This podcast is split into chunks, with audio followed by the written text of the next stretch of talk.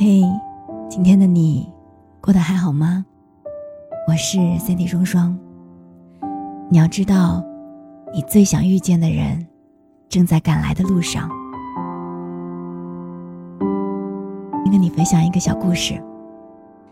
杨绛先生年轻的时候曾就读于清华大学，当时追求他的人很多，但没有一个能与他灵魂契合。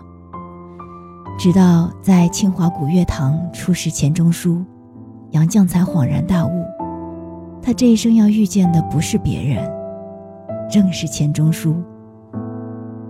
正如他自己所说的：“我进清华，一为读书，二为中书。”谈及杨绛，钱钟书也多次庆幸地表示：“我见到他之前，从未想到要结婚。”我娶了她几十年，也从未想过要娶别的女人。这世间的缘分啊，是互相吸引而来的。正如张嘉佳所说的，每个人都是一个半圆，而这苍茫世界上，终有另外一个半圆和你严丝合缝，刚好可以拼出完美的圆。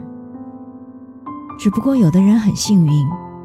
很快就找到了另一半缘，而有些人却要花费很长的时间。在没有遇到命定的那个人之前，你不妨沉下心来提升自己，丰盈自己的世界。当你变得足够优秀，你想要遇见的人，一定会在某一天以最好的面貌出现在你的身边。